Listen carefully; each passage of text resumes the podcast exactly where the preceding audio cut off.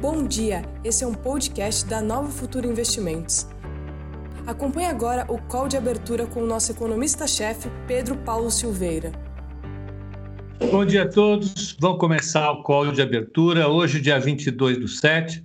Como eu falei, hoje é, dia que, é o dia que a gente traz o nosso convidado. Então, a partir de agora, às quarta-feiras, o Roberto vai participar com a gente, Roberto Atush. É um economista, analista, uma longa trajetória no mercado, extremamente experiente, hiperqualificado e que vai contribuir conosco aqui nas suas análises. Hoje ele é CEO da Omniinvest, uma casa de análise que tem um formato. Depois eu vou pedir para explicar, logo que ele estiver termina, terminando de fazer os, os, os, as considerações dele, vou pedir para ele explicar como é que funciona o Omniinvest, para quem quiser ter acesso, tê-lo. Então, bem-vindo, Roberto, obrigado pela sua contribuição. O que, que você tem a dizer hoje para os nossos investidores? Bom dia a todos, obrigado, Pedro, obrigado pela oportunidade. É, o prazer estar aqui com vocês. Uh, eu trabalhei no Cellside muito tempo, quase 25 anos, entre Credit Suisse e Barclays. Fui analista, então eu segui a, a cobertura de instituições financeiras, cobri banco na América Latina inteira. Fui Head of Research, depois montei a equipe do Barclays. E eu fundei uh, recentemente a Omni Invest, uma plataforma de research. Então, a gente tem mais de 50 analistas do mundo inteiro, cobrindo todas as classes de ativos. Uh, a gente dá infraestrutura para os analistas trabalharem. Então, tem analista baseado no mundo inteiro, em Londres, Nova York, obviamente todas as capitais da América Latina. Uh, é uma plataforma onde a gente vende, vai vender no futuro acesso à, à assinatura. Vamos ter também umas ferramentas interativas, como o Stock Guide é, o site é www.omninvest.com.br. Depois eu deixo os contatos é, com o pessoal da, da, Nova Futura. Mas obrigado mais uma vez, Pedro. Obrigado pela, pela, pela oportunidade. Bom, isso aqui, é, vamos fazer o nosso wake-up call, que é um call que eu escrevo todo dia de manhã, falar como é que, tá, como é que estão os mercados. Ontem, o, o que deu tom realmente foi o pacote que eles aprovaram na Europa, 750 bilhões de euros. Uh, eu acho que foi uma vitória da, da zona do euro apesar de que foi um pouco pior do que tinha sido uh, anunciado no começo. Uh, qual, qual era a estrutura do pacote? 750 bilhões, proposta inicial eram 500 bilhões uh, em transferência, quer dizer, em dinheiro a fundo perdido, e 250 empréstimos de baixo custo. Você teve a oposição daquele grupo de países que eles chamam dos quatro frugais, né? que era Holanda, Áustria, Dinamarca e Suécia, e o mais e o líder deles era a Holanda, quer dizer, com aquela história. Por que quatro frugais, hein? Não, frugal é o pessoal que gasta pouco, né? Então, a frugal quer dizer aquele pessoal que, que é econômico, que, que ganha, que gasta só o que ganha, aquela história toda. Uh, e a Alemanha teve, sempre teve esse papel, quer dizer, de ter aquela política de que eles falavam em alemão que era Schwarz-Null, que era, que era déficit zero. A Alemanha mudou de posição, quer dizer, com essa, com essa crise. Uh, e a, a Merkel, se, se, não tivesse o apoio da Merkel, não teria saído. Mas a Merkel e o Macron tomaram a liderança desse negócio, tiveram um pouco da, da, da oposição desses países que são mais austeros, acho que a palavra é austera, uh, até mesmo para eles conseguirem vender para os parlamentos locais, e aí acabou saindo, quer dizer, eles uh, cederam um pouco, o pacote acabou sendo 390 bilhões em, em recurso a fundo perdido, e também uh, e, e, o restante e o restante em empréstimos. Uh, as, as, condições para a liberação do dinheiro vão ser severas, mas o que, o que, é importante não é nada parecido com o que foi a Troika na época da Grécia. O que é realmente importante é que uh, pelo menos 30% dos recursos vão ser usados em energia limpa, então, quer dizer, projetos uh, que, que não poluem, quer dizer, ajudando a Europa tanto na transição energética quanto na, na no upgrade da, da infraestrutura digital. Então, então isso é muito importante. Uh, o dinheiro deve começar a ser liberado uh, no começo do ano que vem, mas ontem o ministro das Finanças alemão falou: olha, tem chance do dinheiro começar a ser liberado, inclusive até o, até o final do ano. Então, quer dizer, por que, que isso é bom? Obviamente, quer dizer, a, a zona do euro ela não é aquela estrutura monetária ótima, porque você tem a estrutura monetária sem a, a sem uma estrutura fiscal, quer dizer, sem a, não é uma área fiscal comum. Então, isso é o começo tá, de, uma, de uma união fiscal. Vai demorar para acontecer, mas eu acho que isso pelo menos endereça uma das fraquezas uh, que os investidores, principalmente americanos, sempre viram na zona do euro. Uh, e eu acho que agora o risco de ruptura foi, uh, é, é muito pequeno, muito baixo. Então, eu acho que, se você olhar year to date, na, na, no ano até hoje, obviamente os mercados americanos performaram melhor. Uh, isso é, em grande parte, liderado pelas, pelas, pelas FANGs, né, pelas, pelas Big Techs. Mas no segundo trimestre, a Europa foi melhor do que os Estados Unidos, porque você tem uma percepção. E é verdade, eles administraram melhor a questão da, da do coronavírus, já conseguiram achatar a curva. Uh, e também, por, por, uma questão que sempre foi dita como é, uma fraqueza da Europa, que era o fato do mercado de trabalho ser mais engessado, o que aconteceu? Quer dizer, o, como o governo subsidiou a, a manutenção de empregos, o desemprego lá foi, foi para 7%, 8%, enquanto nos Estados Unidos foi para foi 11,5%, 12%. Então, isso vai ajudar, tem ajudado a recuperação na Europa. Se você olha os índices de atividade em relação ao pico, a Europa está 15% abaixo, enquanto os Estados Unidos está 30% abaixo em algumas medidas aí. Então, isso vai. Uh, uh, isso melhorou a percepção em relação à Europa. Então, dizer, voltando para os mercados, S&P acabou fechando ligeiramente em alta ontem, teve uma rotação, saída de tech para os setores mais tradicionais. A Europa chegou a estar tá subindo 2%, ah, e fechou subindo 1% na média só. Hoje de manhã, os futuros ligeiramente para baixo, chegaram a oscilar em tá 0,5, 0,6 para baixo o S&P, agora está 0,2 e a Europa cai meio por cento, chegou a cair um pouco mais do que isso. Tem uma realização, quer dizer, que é normal depois uh, desse movimento que, uh, tudo bem. Uh, é, quando você passou o Up Call, que eram é, 6,29, que é o relatório que ele passa para a gente, o S&P estava caindo meio por cento, né? Agora já, já melhorou um pouquinho. Só pra... Agora está ponto 2, então melhorou, quer dizer, os mercados estão muito voláteis hoje. E eu acho que quando, quando eu passei o Wake Up Call, estava bem fresca aquela notícia uh, da China. O uh, que aconteceu? O, o, a, a grande notícia hoje de manhã foi que os Estados Unidos mandaram a China fechar o consulado de Houston, Uh, e qual foi o motivo? Porque aí é difícil saber o que é verdade e o que não é. As notícias locais, locais de Houston, foi que a polícia ou recebeu denúncia ou recebeu algum vídeo de, em tese, chineses queimando papéis, quer dizer, é, é, queimando papéis num container lá do lado de fora da embaixada. Ah, queima de arquivo, roubo de propriedade intelectual tudo mais. Então, essa foi a desculpa que eles usaram. Eu, particularmente, acho que os chineses não iam ser uh, ingênuos ao ponto de fazer isso. E aí a China agora retaliou, estão ameaçando os americanos de fecharem o, o estão ameaçando de fechar o consulado americano em Wuhan. Então, eu acho que tem esse tit for tat que eles falam. É, eu acho que não é exagero a gente falar que tem uma nova guerra fria entre, entre a China e os Estados Unidos. É, os americanos, obviamente, estão muito incomodados com a, com a ascensão da China. É, as tensões, quer dizer, envolvem. Eu acho que essa questão do, da guerra comercial, isso é um, o que as pessoas falam de um sideshow, quer dizer, isso ia mais para distrair a plateia. O que realmente importa, ah, assim, o, o, campo de batalha mesmo é a tecnologia. Então você vê toda essa briga tá, e os americanos fazendo um lobby pesadíssimo, ameaçando empresas, ameaçando países que, olha, ou você está com a gente, ou você está contra na questão dos equipamentos da Huawei no, no, no, 5G. Então, a Inglaterra foi o primeiro a abandonar o 5G.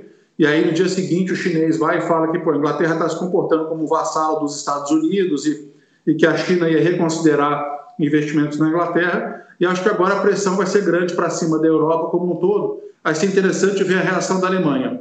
A outra questão é sobre moeda, tá? Então, é. E, e até dando um spoiler aqui, a gente na Omni está preparando um relatório é, que vai sair sexta-feira sobre moedas. É um é relatório bem grande, é, é, um daqueles clássicos sobre dólar como moeda de reserva, se ele pode ser desafiado ou não. Mas, quer dizer, a China até, e, Rússia, quer dizer, obviamente para fugir daquelas sanções e, e fugir do, uh, do que os americanos chamam de weaponization, quer dizer, usar o dólar como moeda, aplicar sanções unilaterais a países e usar extraterritorialidade do sistema financeiro americano, a China quer uh, criar uma alternativa ao dólar como moeda de reserva. Então, essas tensões estão aí, todo dia tem alguma coisa. Então, tem isso, tem o negócio do mar da China. Uh, vamos ver como é que isso se desenrola. Mas, quer dizer, uh, nesse, nesse mercado quer dizer, de bolha, quer dizer, com tanta impressão de dinheiro, o impacto de notícias de riscos geopolíticos, o mercado ele, ele, ele, ele realiza na hora, aí depois as coisas voltam para o normal. Então, ah, sabe, enquanto não tiver ah, algo muito importante afetando o crescimento, mas eu acho que mais do que crescimento, o que realmente move os mercados hoje é o custo de oportunidade. Então, quer dizer, enquanto os juros, enquanto a política monetária estiver frouxa durante bastante tempo, gente acha que a festa, a, a festa continua. É, a única coisa que pode estragar a inflação se é que os estados, se é que os governos vão reagir ao aumento da inflação. O que, é, o que vai acontecer durante bastante tempo, e até queria ouvir a impressão do, do Pedro, é, é, o que as pessoas chamam de repressão financeira. O que é repressão financeira? Os governos manterem os juros reais negativos durante muito tempo Uh, por quê? Porque isso é parte da solução do problema. Você tem dívida demais no mundo, o mundo está atolado em dívidas, essas dívidas são todas pré-fixadas, quer dizer, não, não, tem muito pouca dívida pós-fixada lá fora. Então, é, é normal que você querer que a inflação de ativos corrija, corrija um pouco esse problema. Então, você vai ter repressão financeira durante muito tempo. E aí, por que eu queria falar sobre isso? E aí, fazer o link para as commodities. Dizer, quais as commodities que estão se destacando? O ouro está aí voltando para as máximas de 10 anos ontem a prata subiu 7%, a prata hoje de manhã está subindo 2,5%, uh, e no nosso, no nosso Wake Up Call a gente põe um gráfico lá falando que a prata está rompendo, tá rompendo um suporte importante. É, então, é, muita gente fazendo call, fazendo call otimista sobre prata e ouro, que são aí reservas de, de valor. É, olhando a alta recente nos Estados Unidos, quer dizer, é, é, é, um pouco perigoso, quer dizer, porque aquilo que as pessoas chamam de, de abrangência da alta, quer dizer, a alta está sendo concentrada em muito poucos papéis, principalmente esses papéis de tech. Eu escrevi um paper no final de semana falando sobre isso, quer dizer, será que as pessoas não estão imaginando essas big techs? Apple acho que é um caso diferente, é um caso onde o valuation não é nada escandaloso, mas, por exemplo, você pega as grandes plataformas de tecnologia, e a gente está falando de Google, uh, Amazon e, e, e Facebook, uh, e Netflix e, uh, em menor escala Microsoft. essas empresas são monopolistas, é muito difícil elas serem desafiadas nos próximos 20, 30 anos.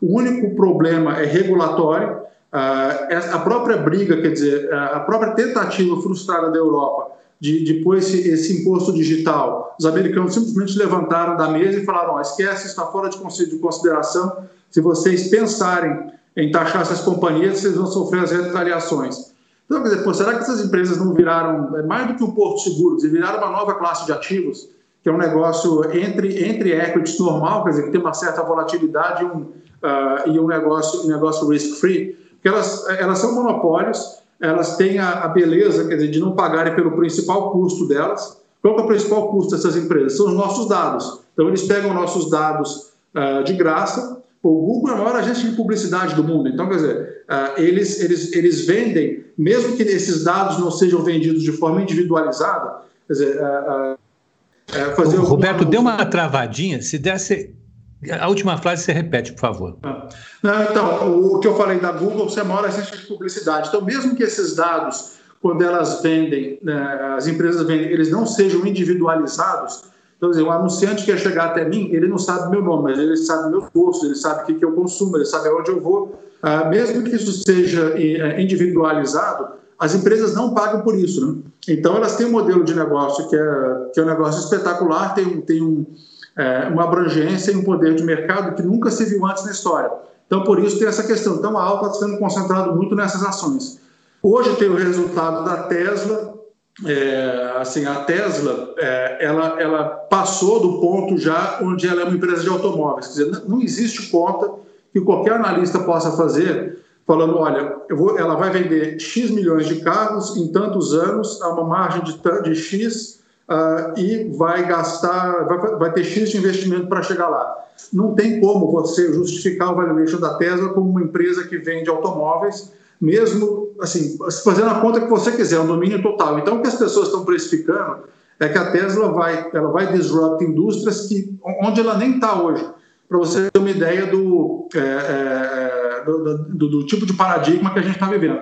E aí o que acontece? Hoje tem um resultado, o que, o que levou a especulação recente e esse movimento recente na Tesla foi a expectativa dela entrar é, no S&P. Ah, então, para isso, ela tem que mostrar é, lucro em quatro trimestres. Vamos ver se ela consegue mostrar lucro hoje.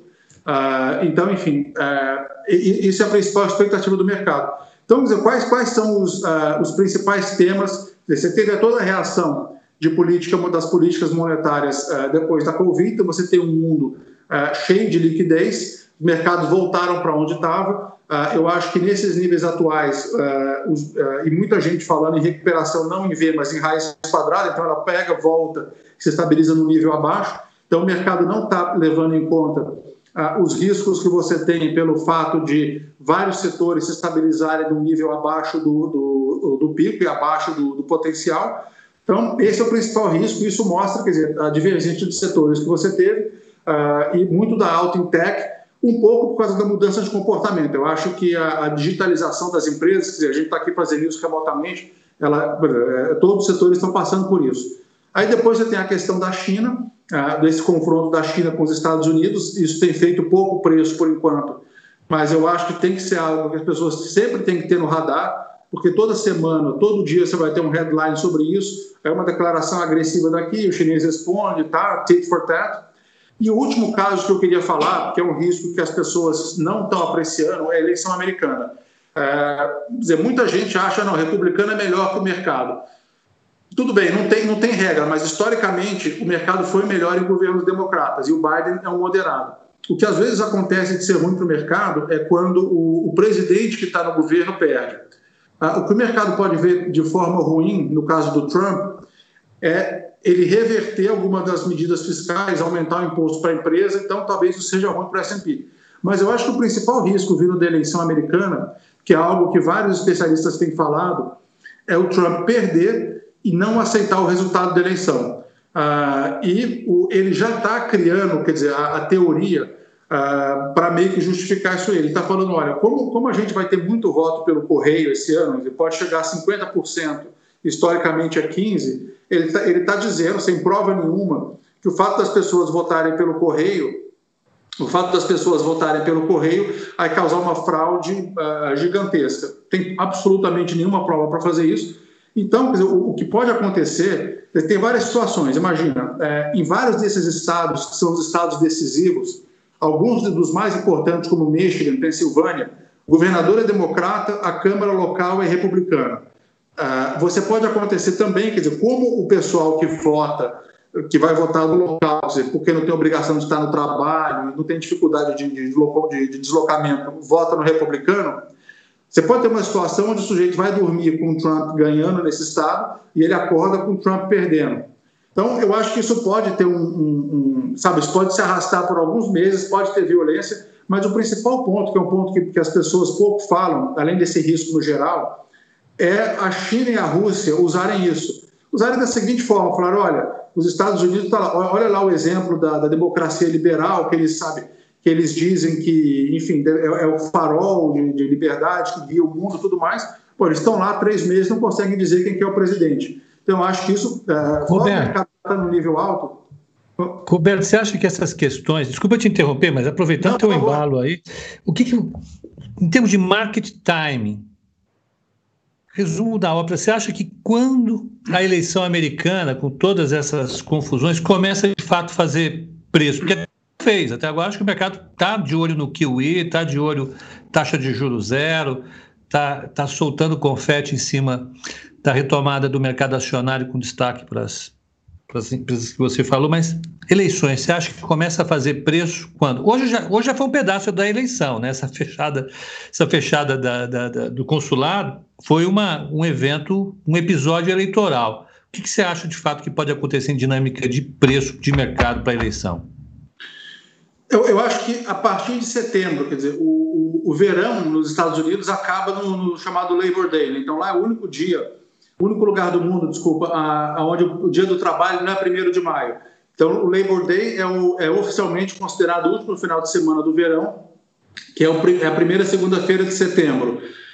É, agosto tem muita gente de férias, não sei se esse ano vai ser diferente ou não por causa de medidas de isolamento. É, e, e, eu acho assim, é, por que, que isso aconteceu no Texas? Nada, nada tem coincidência, tudo bem. Pode ter inventado essa história do consulado em Houston, mas a situação do Trump hoje Hoje seria um landslide ele perder. Uh, hoje ele perderia de lavada e, e, tem até o risco, quer dizer, uh, de dele perder o Texas, dizer, que é um estado que é republicano há quase 40 anos. Uh, existe o risco dele perder o Texas, existe o risco dos democratas conseguirem aquele hat trick, que inclusive o risco maior para o mercado não seria nem a vitória do Biden. O que as pessoas veem como risco seria os, os democratas terem o controle do Senado, que aí essas medidas fiscais uh, seriam revertidas. Então, acho que mais importante, ou tão importante quanto monitorar, é, é, monitorar o, o colégio eleitoral para a eleição de presidente, é ver se realmente os democratas têm chance de recuperar o Senado. Que aí eles conseguiriam é, mexer no que eles Resumo da obra: o maior risco é os democratas ganharem a presidência e o Congresso fazer o, o baba, cabelo e bigode, como foi no governo. Bigode, não que eu acho que isso seja ruim, eu acho que vai ter consequências boas de longo prazo. É, mas no curto prazo afeta o não, mercado. Não, eu não falo nem na questão do clima, eu falo do, do, do ponto de vista de, de, um ambiente global mais estável, porque os democratas vão reconstruir as pontes com a Europa, eu acho. Que a relação dizer, da Alemanha com os Estados Unidos está no pior ponto nos últimos 70 anos. Então, é, outro dia o Trump falou ah, que a União Europeia foi construída só para tirar vantagem dos Estados Unidos. Pô, todo mundo sabe que não foi isso. A União Europeia foi feita porque os caras cansaram de se matar durante 700 anos e falaram: chega, né? Vamos fazer um negócio onde fica impossível, onde é impossível alguém, alguém sair. Então as relações estão muito ruins. Então acho que a médio prazo seria ruim, mas o curto prazo para o mercado seriam, seriam duas coisas os democratas fazerem barba, cabelo e bigode por causa dessa parte dessas medidas fiscais e também é, e, e, você não ter presidente, você ter, você ter essa, esse embrólio que fica, sabe, se isso aí ficar se arrastando por seis meses, pô, Deus me livre, né? É, pode ter uma situação bem, bem complicada. Agora eu entendi o perigo. O perigo é exatamente esse. É, é, supondo que o Biden ganhe, a gente tem um período de seis a oito meses em que ninguém sabe quem é o presidente, porque vai haver contestação judicial. É, de fato, isso é uma loucura para o mercado. É a pior coisa que pode acontecer. E não, na maior economia do planeta, né? na maior potência militar. Não, e, no, e num momento, quer dizer, onde a, onde a China e a Rússia estão, tão, é, como é que fala? Estão colocando Buscando espaço, né? Exato. Estão ganhando espaço. Então, sabe, isso, uhum. sabe, a, a, China e a Rússia vão ter estabilidade política por 30 anos. Quer dizer, o Xi Jinping vai se eleger. O Putin é presidente para sempre, Xi Jinping isso. também. É, então, é. as pessoas vão falar, pô, será, será que esse, o, o modelo de economia de, de, de, democracia liberal pode estar sob cheque justamente por isso, é porque não só, dizer, é, por tudo que o Trump fez nos últimos quatro anos, mas se você tiver uma situação aonde, é, enfim, com, com, com, é, com, incerteza judicial sobre quem é o presidente, é um negócio que, assim, que ninguém, ninguém imaginou que pudesse acontecer nos Estados Unidos. Mas usando, usando qualquer taxa de desconto, isso não está no preço ainda, está longe de estar tá no preço. Né? Talvez no VIX estivesse com o VIX ali acima de 30%.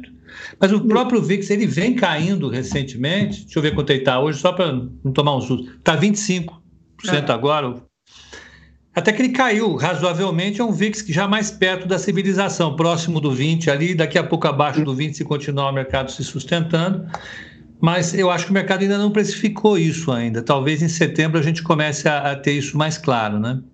Essa, vamos dizer assim, essa é, é a barreira de tempo. Que você fala dois meses, quer dizer, em dois meses é muito difícil é, você ter uma reviravolta. É, é, na eleição passada, a reviravolta aconteceu, uh, acho que foi em agosto. Quer dizer, eles fizeram um negócio cheio de simbolismo, acho que chamava Projeto Los Alamos, uh, porque tem negócio lá da luta contra os mexicanos, eu acho. Então, eles foram para Los Alamos, uh, fizeram toda essa estratégia bem agressiva de dividir as pessoas, tudo. Então, dizer, quais são os próximos eventos? Tem isso, tem a, tem a vice do Biden, que vai ser importante, é, é quase certo que seja uma mulher. E assim, é, é um negócio que as pessoas ah, falam é, abertamente. O Biden, se, se, eleito, vai ser o presidente eleito mais velho da história dos Estados Unidos. Acho que ele vai estar com 78 anos. Muita gente fala que ele está com sintomas claros de demência. Então, é. Não, isso é, isso é sério, todo, todo mundo sabe.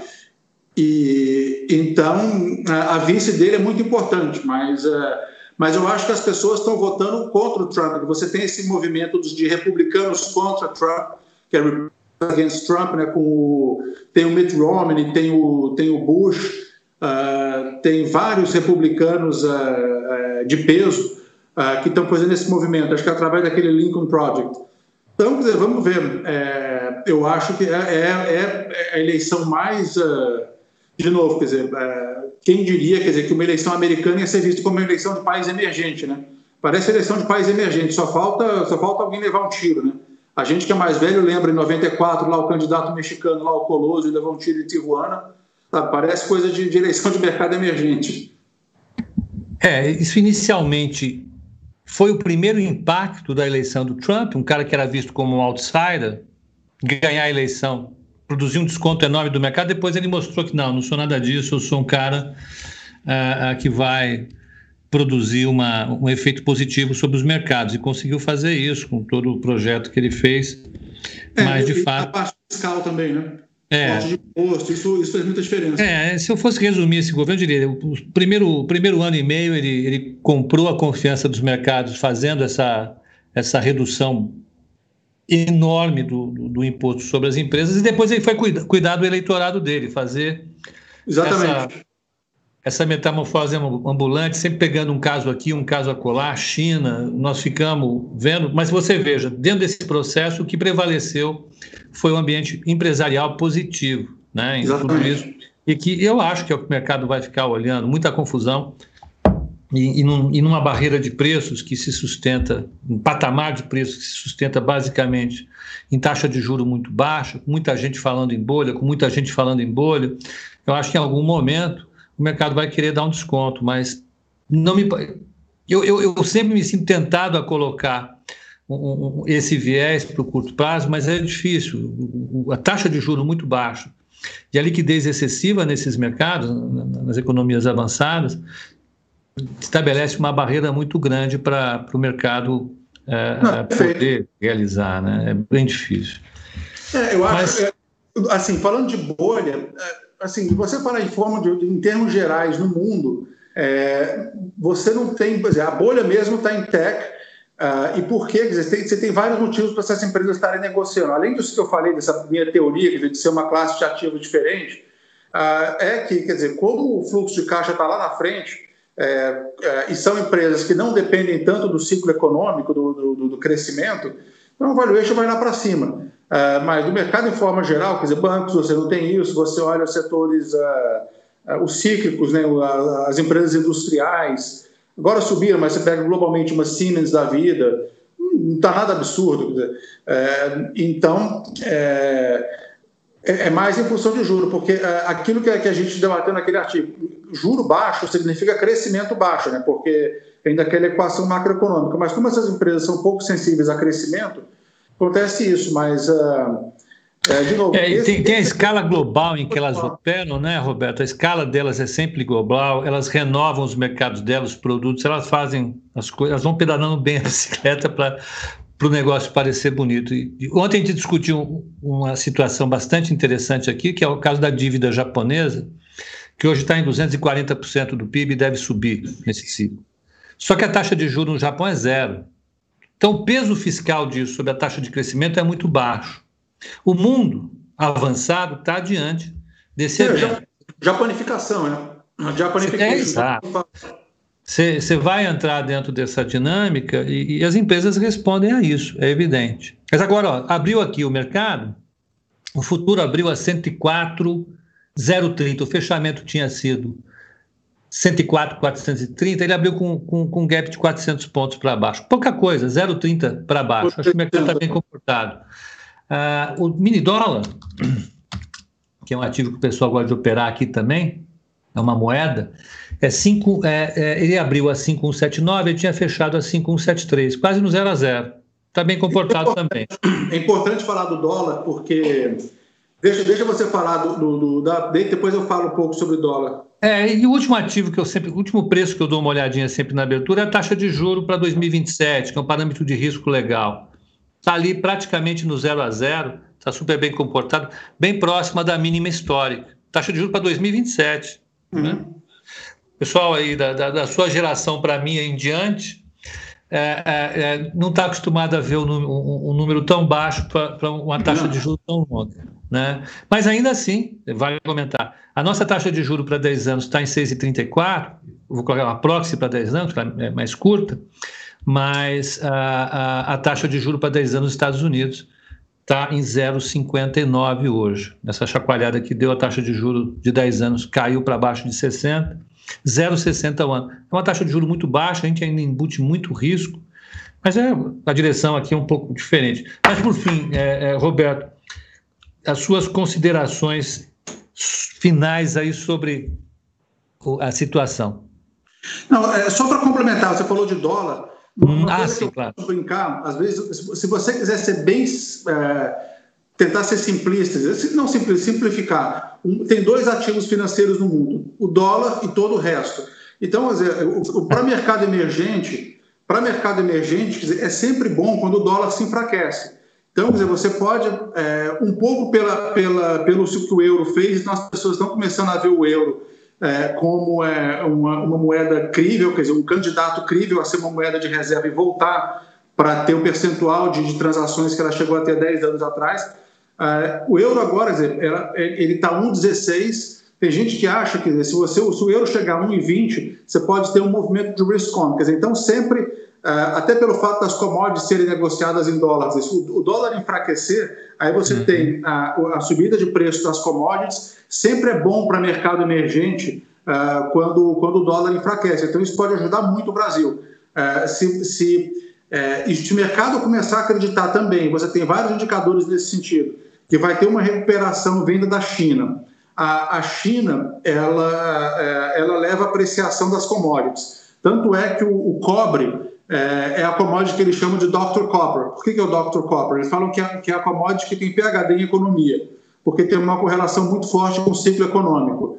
Tanto é que uma, um gráfico que a gente usou, a gente fez uma brincadeira, se você comparar o Dr. Copper uh, com o Mr. Bond, que é o mercado de renda fixa, uh, os dois estão falando uma linguagem diferente, porque o mercado de renda fixa, quando, quando com juros de 10 anos, uh, a ponto 6, precificando repressão financeira, quer dizer, juro negativo, ele está precificando ou uma recessão ou você está tendo yield curve, é, controle da, da, da, curva de juros pelos, uh, uh, uh, pelo, pelo Banco Central Americano, pelo Fed. Então, isso é repressão financeira. Mas se a gente realmente tiver uma recuperação é, de commodities vindo da China, junto com o enfraquecimento do dólar, quer dizer, uma coisa está ligada à outra, eu acho que pode ser bom para o Brasil, sim, pode ser bom para o mercado emergente. Eu acho que e aí, onde tem mais espaço no Brasil, acho que tem mais espaço no câmbio do que, do que na Bolsa. Não sei o que, você acha. Mas olhando onde estão os preços, dizer, da onde vieram, principalmente o real ainda é a moeda mais desvalorizada, se a gente tiver esse ambiente, uh, se tiver essa, essa, recuperação via commodities, China se recuperando mais forte, uh, com o enfraquecimento do dólar, eu acho que tem, pode ter mais oportunidade no câmbio do que na Bolsa, pelo menos a curtíssimo prazo. Né? É, eu acho que pelo fato do, se de fato o dólar fosse se, se desvalorizar em relação ao real, isso come um pouco do prêmio de bolsa, inclusive, para o fluxo de gringo, que aliás não tem vindo para cá.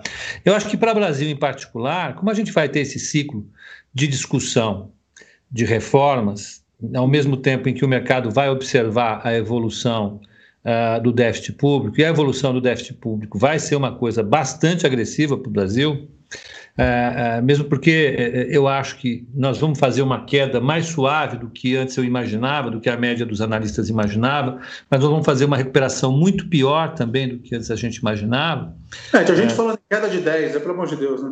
É, mas dava, viu? O primeiro, a, primeira, a primeira vez que eu, que eu rodei o nosso modelo, é, é, ali na virada de, da primeira para a segunda quinzena de março, deu um número é, é, que ele não tinha solução. Quando acontece isso no modelo é, de equilíbrio geral, é porque as variáveis estavam erradas. Eu fiquei praticamente uns três, quatro dias procurando onde é que estava o erro, conversar com os amigos, aí a gente chegou à conclusão que, de fato, as, a gente precisava estabelecer algumas coisas é, é, arbitrariamente, porque os dados presentes naquele momento, a gente teve seis, seis colapso, né? breaks, colapsou, o nosso modelo não sabia onde prever. As primeiras projeções que nós fizemos eram tímidas, chegavam numa queda de 7%. Aí muita gente travou em 7% a queda. Depois a gente evoluiu um pouco mais, não era impossível. O fato é que, com o pacote geral que o governo é, é, produziu de, de, de, estímulos econômicos, né, é, de renda, de, de, transferência de renda, é, através do, da, da, da, da renda emergencial de reais, ou do complemento salarial de quem teve o seu salário reduzido, para quem ganha menos de R$ 2.500, se não me engano. É, se você somar tudo, as transferências para governos de estados e municípios, tudo isso somado, significou uma expansão enorme é, do gasto público é, é, é e acabou atenuando a queda. Atenuando o desemprego. Né? O problema é que quando todo esse pacote for desmontado agora no segundo semestre, você vai empurrar a economia para baixo, inevitavelmente. Porque se você não fizer isso, por outro lado, você vai continuar com uma dinâmica da dívida PIB explosiva. E esse eu acho que vai ser o grande tema para os países emergentes, em particular na América Latina, uh, no último trimestre do ano, primeiro, primeiro trimestre do ano que vem, no máximo, no mais tardar, porque os números fiscais vão começar a sair, vão brotar, e a gente vai ver diversos países da América Latina, de fato, com uma explosão do déficit público, uma explosão da relação dívida-PIB, Uh, uh, eles não têm a taxa de juros tão baixa a do Japão e a dos Estados Unidos. Financiar tudo isso come PIB, exige medidas de, de, de, austeridade fiscal muito intensas, e isso deve prejudicar a recuperação, isso deve colocar a manutenção do, da percepção de risco, do risco Brasil, ainda muito alto. Então, tudo isso eu acho que vai entrar junto com a novela política brasileira, que é sempre intensa, que o presidente está tá bem, bem contido nesse momento, mas o histórico dele não é esse. Ele gosta de produzir uma. uma, uma uma, uma, uma, ele é protagonista, não tem jeito. Isso pode é, é, enviesar a discussão no Congresso. A discussão no Congresso não é fácil. A proposta que o governo mandou não é a proposta que o Congresso queria inicialmente para a reforma tributária, tem várias coisas acontecendo. Então, é, eu acho que apesar de tudo isso, a mudança da taxa de juros no Brasil me parece que é uma coisa que veio para ficar, né? com certeza. Né? É, é, e isso vai produzir nos preços das ações uma, uma, mudança de patamar. Eu acho que a gente vai ter que trabalhar Não, com taxas de descontos. É, tem bastante gente aqui que gosta de acompanhar fundamento. É, e olha, o Roberto é um dos caras que mais conhece fundamento de empresa. Roberto, vamos pegar cinco anos atrás. Qual era uma taxa de desconto que você utilizava para analisar uma empresa em média? Uma empresa brasileira, o que, que era uma taxa de desconto boa? Ah, podia ser 12, quer dizer, como é que se compõe a taxa de desconto? Então, você pode ou partir do Treasury de 10 anos ou você pode partir do CDI de 10 anos, da, da, da, da curva de juros. Então, o que, que você faz? Você pode ou pegar o Treasury de 10 anos, então vamos dizer, eu pegava o Treasury lá atrás, há 5 anos atrás, 1,5%, 1,5% não, 2%. Aí somava o risco país, não vamos falar no, no, problema da Dilma lá, mas você pode pegar ou 2013 ou 2017, botar o quê? 200 de CDS. Então, você estava falando de 400 pontos base em dólar. Aí você somava o prêmio de equity, vamos colocar 5%. Então, você está falando aí de, de 9%, mais uh, aí para uma taxa em reais, mais o diferencial de inflação, está falando de 12%. Você, se você compor essa taxa, é, com, mesmo com 6% de CDI, você vai chegar em 8%, 9% hoje no máximo, né? Então, se você quiser, você diminui pelo menos em 400 pontos base, né? O que já é uma bela redução para um valuation de uma empresa, né? Sem falar, sem falar que a, a taxa de juro para o aplicador final também mudou. Então, uhum. a, a, essa quantidade de gente às, às 9 horas da manhã discutindo o mercado num canal do YouTube, o volume financeiro da Bolsa de Pessoa Física e, e mesmo de institucionais locais, né, mostram que o fluxo para a Bolsa ainda continua muito forte. Então, eu acho que, que, apesar de toda essa confusão no exterior, nos Estados Unidos, os aspectos positivos é, é, de moeda americana é, é e mais a confusão doméstica, vão produzir um segundo semestre é, é, talvez com uma vol elevada, mas com fluxo para a bolsa ainda positivo. Isso pode atenuar qualquer cenário disruptivo para a bolsa. Né? Eu acho que... Não, isso, isso, é verdade. Tem outra questão também que a, a, a composição setorial está mudando. Então, por exemplo, você, o peso em commodities está diminuindo, você vai ter, uh, você tem setores locais, quer dizer, então você vê o peso dessas empresas de varejo aumentando, os próprios bancos, quando, ele, quando eles voltarem a subir, então você vai ter mais setores uh, domésticos, algumas empresas quer dizer, que têm algum ângulo de tecnologia ganhando mais espaço na bolsa. E, e o que é importante, que é importante é ter mais IPO, quer dizer, porque é, uma questão do Brasil é que o tamanho da poupança financeira é maior, você, você, você tem pouco papel, pelo menos na bolsa, né, de, de qualidade para é, absorver toda a poupança financeira que era refém do CDI. Então é importante que a, que a atividade de mercado de capitais é, volte é, já começou a voltar, mas que, enfim, tenha mais follow-on, algumas dessas privatizações, então você vai levar, sei lá, se a Eletrobras for privatizada, ela vai, ela vai negociar num, é, é, num patamar totalmente diferente do que se ela fosse estatal, né? Claro, e aqui no Brasil a gente está com 350 empresas de capital aberto. Na Índia, são mais de duas mil. É, né? É, mas se bem que é um movimento dos Estados Unidos também caiu, essa quantidade de companhias abertas caiu, mas enfim, eu acho que a gente entra num ciclo positivo. Roberto, eu gostaria que você falasse agora, nesses minutos finais, é sobre a Omni Invest, o que, que é, qual é o projeto, o pessoal já entendendo exatamente o que você produz de revolucionário e de bom para o investidor aqui do Brasil, que eu acho que é uma novidade fantástica, e por isso que a gente está... Não, obrigado. O, o que, que é o Omni Invest? É uma plataforma então vocês entram no site, é, a gente manda o link depois, omniinvest.com.br. É uma plataforma de, de research. Uh, a gente tem 50 analistas uh, e a ideia é chegar em 200 uh, em um ano, cobrindo todas as classes de ativo na América Latina. Então, é, bolsa, muita coisa boa em macro, macro global, geopolítica, renda fixa também. Uh, e aí, como é, que, como é que funciona a plataforma? Por que, que ela é revolucionária? Os analistas não trabalham, uh, não são funcionários da Omni, eles são todos independentes. E como que eles são remunerados? Uh, ah, 65% da nossa receita de assinatura é paga para os analistas. E a, a remuneração de cada um é função de uma fórmula que leva em conta quantos relatórios eles escreveram e como que o cliente avaliou cada relatório deles e além do que algumas outras medidas, como o engajamento deles, leitura dos relatórios, a, a contribuição dele para escalar a plataforma. Então, é um negócio completamente meritocrático. Dizer, primeiro que ela dá oportunidade para os analistas. É, muita gente boa que gosta de escrever, pode escrever sobre mercado, sobre bolsa, ah, e que não está aí na Faria Lima, ah, você pode trabalhar de onde você quiser, a gente dá a infraestrutura, que são os dados que vêm da Reuters, e o analista faz o trabalho dele de onde ele estiver.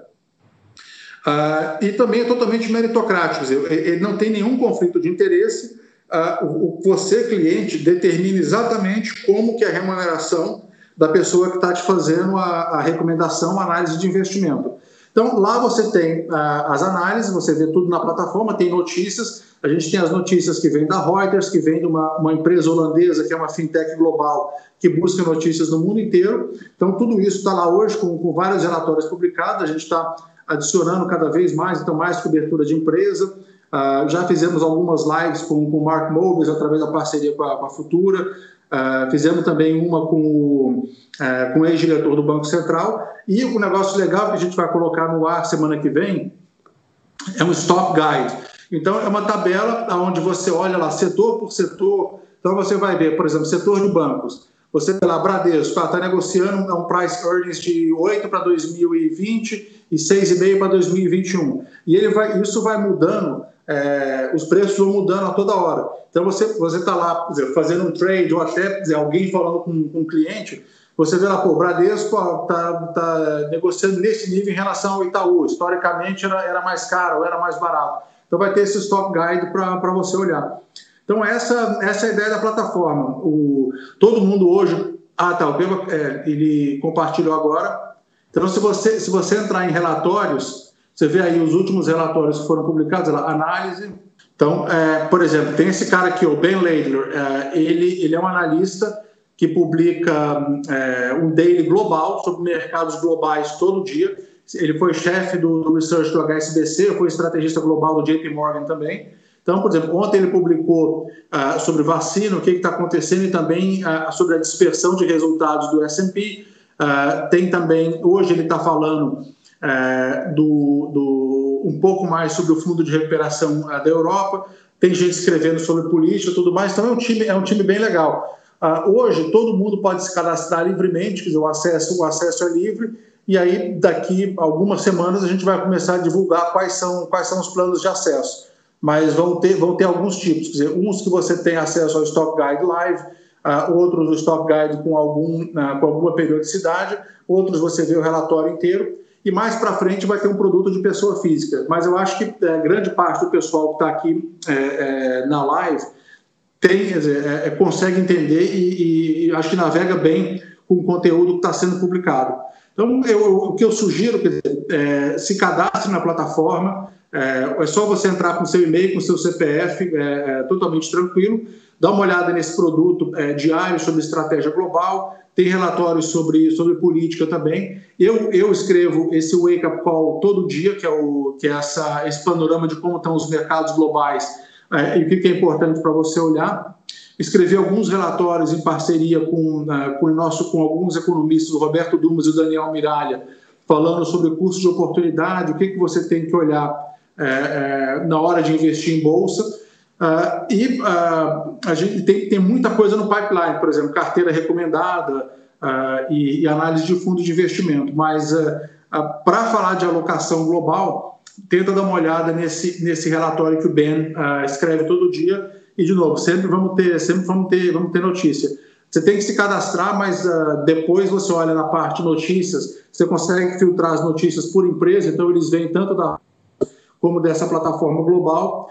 A gente está implementando um fórum de RIs, uh, a gente está esperando ter uma massa crítica, mas tem várias empresas assinando já, onde uh, você vai poder interagir com as companhias abertas, então você faz pergunta para ela, ela responde, você entra lá, por exemplo, na empresa X e você vê tudo que essa empresa falou sobre governança, sei lá, você pode ir no Odontoprev e ver tudo que eles falaram sobre sinistralidade recentemente. Então, muita informação qualificada sobre, sobre as empresas listadas em bolsa.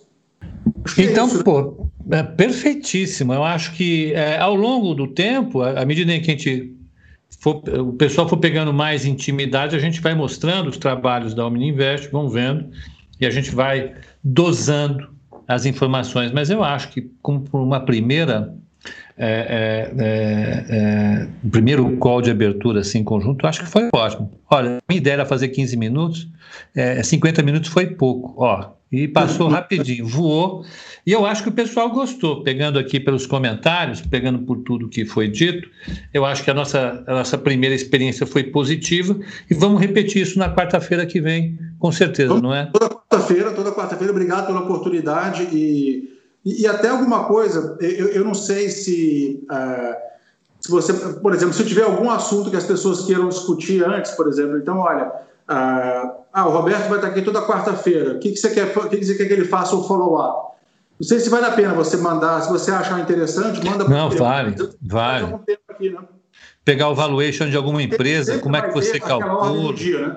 Sempre vai não, ter um assunto do dia que, que é inevitável a gente falar. Mas uh, uh, eu, posso, eu posso trazer algum assunto uh, que, uh, que, que, que, vocês queiram ouvir. Né? Então, por exemplo, a nossa é, trabalhando sobre essa questão do 5G, para esse conflito China e Estados Unidos. Podemos trazer isso também. Nossa, podemos, isso é maravilhoso. Porque aqui nós temos uma, uma turma, o, o, o, Roberto, que eu chamo a turma do Falcão Negro em Perigo. Sabe aquele filme, O Falcão Negro em Perigo? Sei. Aquele soldado que sai para aquela para aquelas ruas ali no meio de bomba, metralhadora, é o pessoal que opera a OIBR. Tem o pessoal que opera a OIBR, é o pessoal do Falcão Negro em Perigo. O pessoal uhum. adora a OIBR. Seria legal discutir a, a, algo como o 5G, porque eu acho que é uma mudança substancial né, na, na estrutura de telecom Uh, uh, e vai impactar com certeza valor de, de, empresa no Brasil, talvez pensar numa dinâmica disso. Nós temos muitos assuntos para fazer daqui para frente, e eu acho que, que, que, que aqui é um ambiente bastante interessante para tocar essas ideias, né, é, é trazer o pessoal para a discussão e, e você poder, evidentemente, dar suas contribuições, que são, na minha opinião, inestimáveis. Então, ah, imagina, Roberto, eu quero agradecer. De qualquer maneira, eu agradeço a sua participação. Já está marcado. Quarta-feira que vem, se tiver algum tema mais urgente, eu te ligo e a gente combina, tá bom, meu caro? Excelente. Muito obrigado. Obrigado a todos. Então, bom um abração grande. Bons, bons trades.